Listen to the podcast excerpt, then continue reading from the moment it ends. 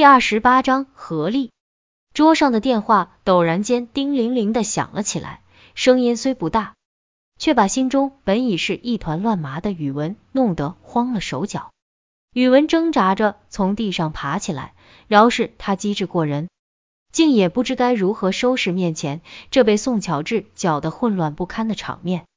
倒是一旁的玄刚显出了临危不乱的大将风度。他快速奔到门边，一下就将办公室大门给撞关上，旋即叼起被甩到沙发上的顾青衣装，盖在仍昏迷的顾青身上。宇文迷糊了好几秒钟，才想起电话铃声恐怕会惊醒顾青。倘若此刻顾青醒转，他该如何向顾青解释为何他身无寸缕，自己却守在他身边？宇文忙不迭的扑过去提起了电话，话筒那端却挂掉了。他长吁了一口气，小心的将话筒放下。玄刚站在屋角的小门前，轻吠了一声，提醒宇文那里还有一个倒霉的家伙。宇文皱着眉头看了看面朝下扑倒在地上的刘天明，决定还是先将刘天明弄醒，多一个证人，才方便向顾青解释。谁知刘天明竟怎么也弄不醒，宇文拍打他老半天，甚至将顾青桌上的。半杯残茶泼到他脸上，也无济于事。宇文在扶起刘天明时，隐约摸到他后脑上有一个被钝物撞出的血肿，别是被宋巧稚打伤了头吧？他一下担心起来，便想把刘天明背出楼外，召救护车急救。就在宇文背着刘天明，慢慢扶着墙向办公室大门走去时，顾青醒了。当他看清自己身上只盖着一件外衣时，他发出了一声极尖利的惊叫。宇文没料到顾青这么早就醒转过来，被这声惊叫吓得手一哆嗦，将刘天明给摔到了地上。刚才还死活弄不醒的刘天明，被这么一摔，竟儿也醒了。一时间，六只眼睛对在了一起，一双惊讶，一双羞愤，一双却是无比的尴尬。最初的混乱总算过去了。此时的顾青正穿戴整齐的坐在咖啡馆里，小口的嘬饮着卡布奇诺咖啡。面前并排而坐的两个男人的眼神却都有些漂浮不定，不敢正视顾青。一人只顾着用小勺不停的搅拌自己面前的那杯咖啡，另一个却在把一块又一块的方糖给捏成了粉末。虽然两个男人都不约而同的隐瞒了宋巧智勾引他们时的细节。但顾青还是隐隐约约猜到自己这个从未谋面的鬼魂姐姐，利用自己的身体做了些很不合适的事情。至于其中的详情，她一个女孩子家，又怎好意思开口细问？她真的说她是我姐姐？宇文详细解释了很多，顾青还是感到非常的震惊。是的，她能附身于你，就已经证明了她与你的血缘关系。照他的说法，当年你的父母刚生下他，就将他狠心抛弃，而八年之后才又有了你。这其中的缘由，恐怕只有你的父母知道了。宇文答道：“我的父母过世那么多年了，哪里还有机会知道他们当年做过些什么？”顾青轻叹了一声，仍不敢相信自己的父母会如此狠心。刘天明抚摸了一下后脑勺。头还有些晕，那里留下的血肿是宋巧智用顾青桌上的镇纸敲出来的。虽说当时刘天明已经察觉面前的不是顾青，甚至举起了手枪，但自幼习武的他竟会被一个不会武功的女子随手打晕，可见当时他在宋巧智的引诱下，也已是意乱情迷了。想到这里，刘天明的脸上一阵发烧，还好咖啡馆里灯光昏暗。顾青并未看出他的神情变化。不过我在梦中见到的妈妈才二十二三岁，就连我自己也从未见过那样年轻的妈妈。若不是宋巧稚见过她年轻时的照片，是绝对无法让我产生这样的梦境的。顾青在仔细思量片刻后，已然相信了七八成。他的心中突然涌出一股无法言表的亲情。多年未享受到家庭温暖的他。蓦然间知晓自己竟然有一个姐姐，那种惊喜交加的感觉，甚至冲淡了宋巧智可能会对他不利的危机感。只可惜姐妹二人互相知道时，已是阴阳相隔。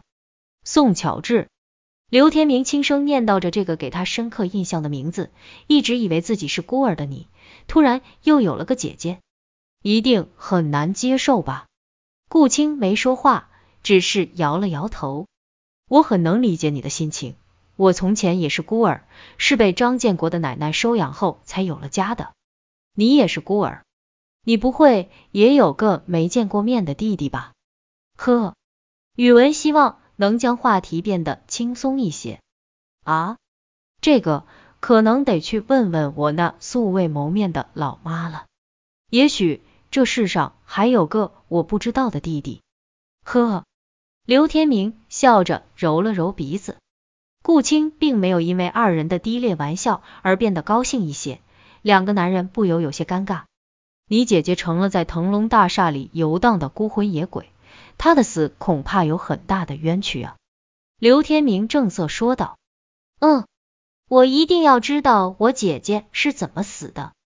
想到姐姐变成了可怜的游魂，再也无法重见天日，顾青一阵心酸，不由暗暗捏紧了拳头。从顾青第一次遇见游魂至今已有十多天了，为什么到今天宋巧智才附身到顾青的身上？他这么做就是想报复抛弃他的父母吗？刘天明的这个问题却是问宇文的。宇文沉思良久，说道：“刚才情况太过混乱，面对宋巧智时还有很多疑问没有提出来。他为什么要杀害朱玲和朴远的两个保镖呢？而那三人的尸体又为什么要放在朴远的办公室里？还有小张遇害现场留下的‘蓝月’二字，是否也是宋巧智所为？”他的身上牵扯了太多疑点呢。至于他为什么到今天才附身于顾青，我猜测是与金河龙王的复苏有关。宋巧稚怎么可能和古代的龙王扯上了关系？刘天明叫了起来。宇文摆摆手，示意刘天明不要太大声，惊扰了咖啡馆里的其他客人，然后用手指蘸了些许咖啡，在桌布上画出一条横线，说道。即使分属不同时空的虚灵，也会因产生交集而互相影响的。如果我们将这段时间所发生的事情按时间轴排列起来，就会发现，宋巧芝的力量正随着时间的流逝而逐渐的增强。最初的他只是无意识的在楼里游荡，偶然间撞上了顾青，吓晕了顾青的同时，他也察觉到顾青与他的血缘关系。随后，他有意识的窜入顾青的办公室，见到顾青桌上的全家福照片，确认了顾青就是他的亲妹妹，又因他对亲生父母的憎恶，便顺手推倒了相架。紧接着，他的力量增长了，远在职工宿舍的顾青也被他干扰了梦境。而到浦远举行宴会的那天，他竟有能力杀死了朱玲和两个保镖。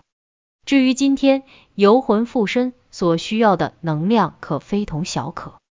他更在附身后还施展出让我也难于抵抗的魅灵之术。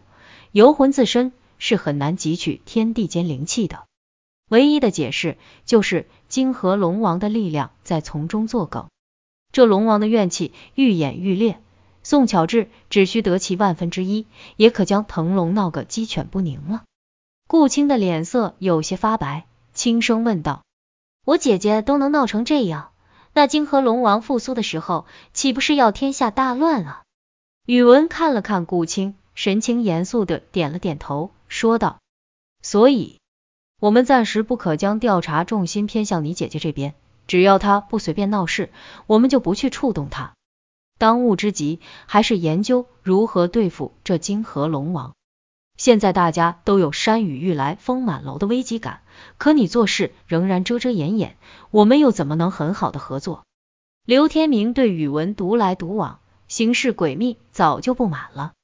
是啊，宇文，你就像根牙膏一样，每次都要我们挤一下，你才说一点儿。虽说我们也能理解你所作所为不是普通人能够认知的，更不便大张旗鼓的宣扬。可你如果能将现状对我们开诚布公，我们也好集三人之力共度难关啊！顾青也第一次对宇文表示了不满。三人之力，宇文的眼睛亮了一下。古言三人成虎，那是说三人共同说一个谎话，便可让一个没有主见的人相信无稽之谈。顾青和刘天明对视了一眼，他们所提的意见，宇文好像就完全没听见，倒似给了他什么提示，让他又打起了某个主意。我今天去拜访了魏远征，还好他不像他的父亲那般绝望。我本只期望他能指引一下方向，助我们一臂之力，没料到他毫不含糊，一口答应下来，愿意尽全力给我们帮助。但他需要两天时间做准备工作。在这两天的真空时期，我们也不可以坐等，筹码并不能完全压在魏远征那边。无论怎样，我们也要自己搏上一搏。说到这里，宇文的眼中放出自信的光芒。且看我们三人所成的猛虎，能否与金河龙王来场龙虎斗？你这次又准备怎么干？不说清楚，我们可不会帮忙。刘天明抱臂后仰，口气不容置疑。《射雕英雄传》第六回，你们还记得吗？宇文难得的卖起了关子。刘天明虽然喜欢金庸武侠小说，却也不至于连回目都记得那般清楚，自然不知道宇文说的是哪一段。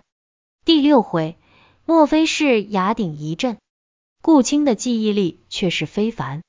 正是。宇文笑道。顾青一说，刘天明也立即想起来了。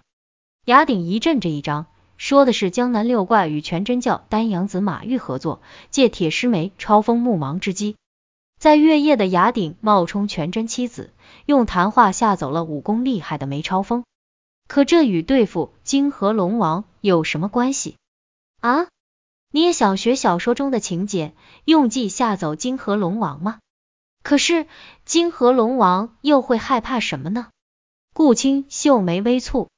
金河龙王会害怕我和刘天明，因为他将是秦叔宝，而我将是尉迟恭。宇文举起手来，指了一下刘天明，又指了一下自己。这个大胆的设想，一下把顾青和刘天明给镇住了。什么？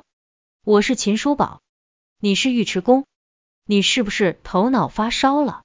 刘天明有些不敢相信自己的耳朵。别忘了。金河龙王被镇在断龙台下已有一千三百多年，他对世界的认知与他的仇恨一样，仍然停滞在一千三百年前。难道我们就不能利用现代科学技术，让他相信我们两人就是门神转世吗？老天！刘天明用力抓着自己的头发，你一定是疯了！我们两人有哪里像当年驰骋江山的隋唐英雄？只要你敢与我一起去面对金河龙王，你就是英雄。宇文的话语间突然透出一股浩然正气。刘天明一呆，心中热血微微激荡。当年金河龙王可是见过秦叔宝、尉迟恭真容的，你俩不会打算去韩国整容吧？顾青担心的问道。转世而已，对相貌可以不必这么认真，这你不用担心，我自有办法。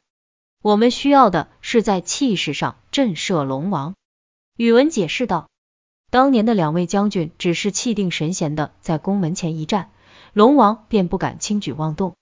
那是因为将军们在沙场上征战多年，只那暴戾之气与身上的血腥味就足够震慑龙王了。我们俩有什么？刘天明始终不相信宇文的计划能有成效。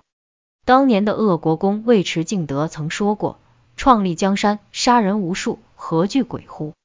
我们只需有他这样的阳刚之气，就可放手与那龙王一搏了。刘天明半信半疑，勉强答应下来。可是顾青在一旁仍是担心，你们就这么西裤衬衫、牛仔 T 恤的去糊弄金河龙王，说你们是当年的秦叔宝、尉迟恭，未免把泾河龙王想得太傻了吧？做戏做全套，所以我们急需准备两套铠甲。宇文再次提出奇怪的要求啊！就这么一两天之内，你让我们上哪去找两套铠甲？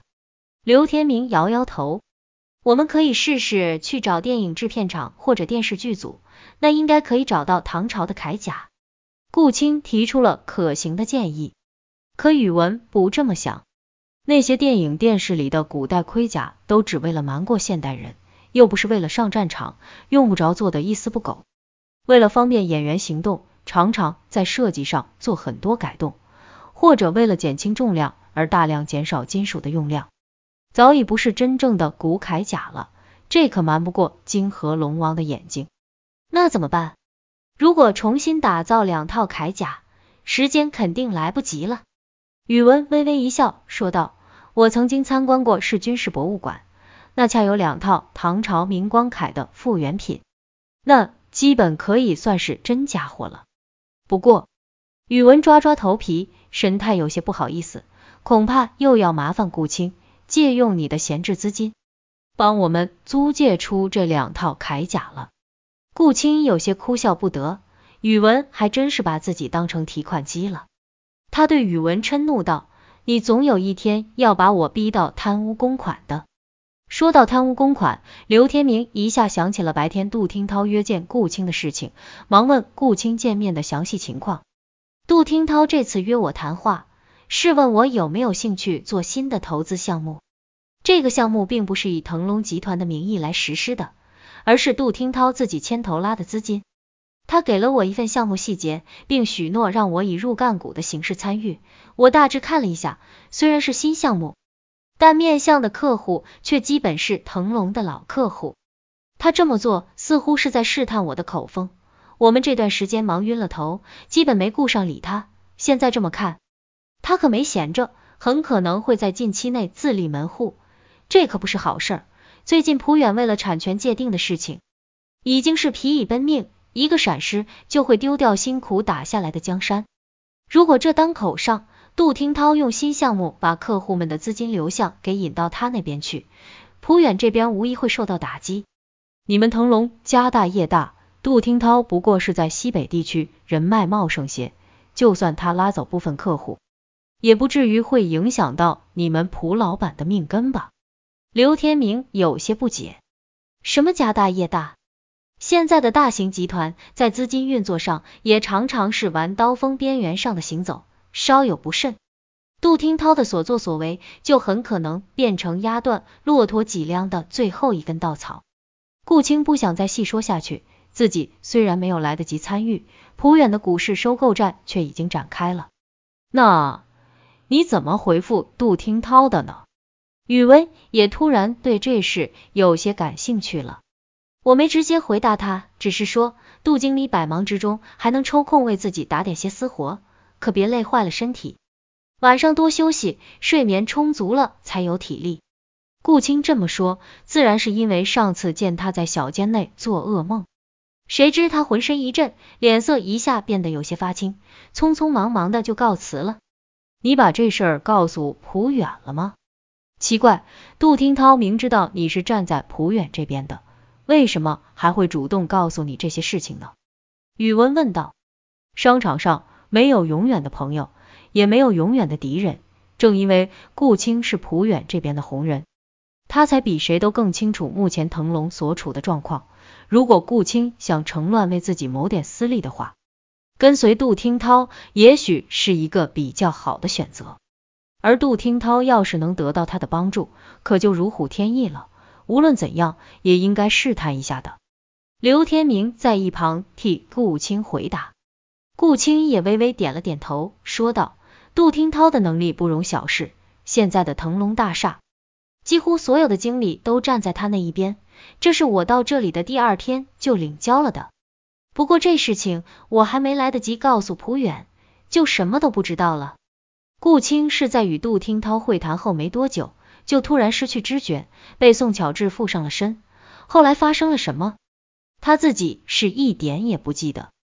算了，这些经济上的纠葛，我们还是不要掺和在其中吧。眼前的几桩命案还是更重要一些。刘天明劝解顾青道。顾青默默的喝了一口咖啡，突然斩钉截铁的说道：“我绝不会就此如了杜听涛的愿，让他就这么全身而退。”宇文和刘天明不由得面面相觑，顾青对工作方面的认真却是出人意料的顽固。